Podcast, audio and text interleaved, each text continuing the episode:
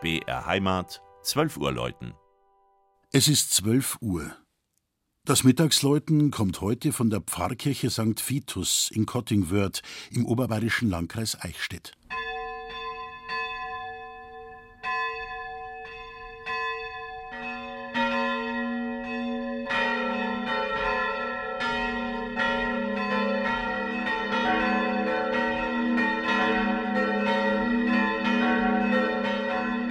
Wehrhaft und wie ein kleiner Dom steht sie da, die Pfarrkirche von Kottingwörth, gelegen zwischen Beilngries und Dietfurt an der Altmühl. Mit ihren zwei wuchtigen Türmen und der teilweise vier Meter hohen Friedhofsmauer mit Torturm erinnert sie an eine Festung, die den Bewohnern in Kriegszeiten Schutz bieten sollte. Kottingwörth war einmal eine bedeutende Pfarrei, zu der zahlreiche umliegende Ortschaften gehörten. Erstmals wird eine Kirche hier im unteren Altmühltal Ende des 12. Jahrhunderts erwähnt.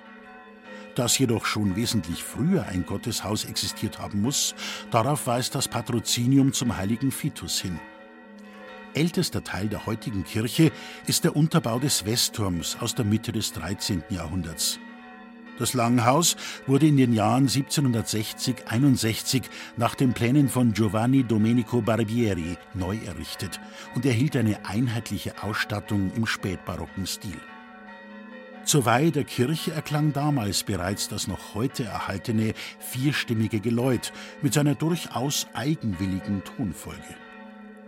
Zwei spätgotische Glocken, die vermutlich in Nürnberg entstanden, bilden mit den beiden anderen 1688 von Urs Laubscher und 1706 von Wolfgang Wilhelm Schelchshorn gegossenen Instrumenten ein wertvolles Ensemble. Der Ostturm beherbergt zwar keine Glocken, dafür aber in seinem untersten Geschoss den größten Schatz der Kirche, die Fituskapelle mit ihren frühgotischen Fresken.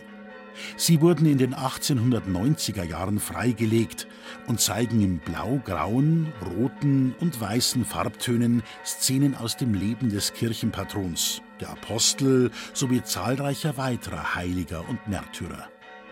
Über ihnen allen thront Christus als der oberste Richter und Weltenherrscher.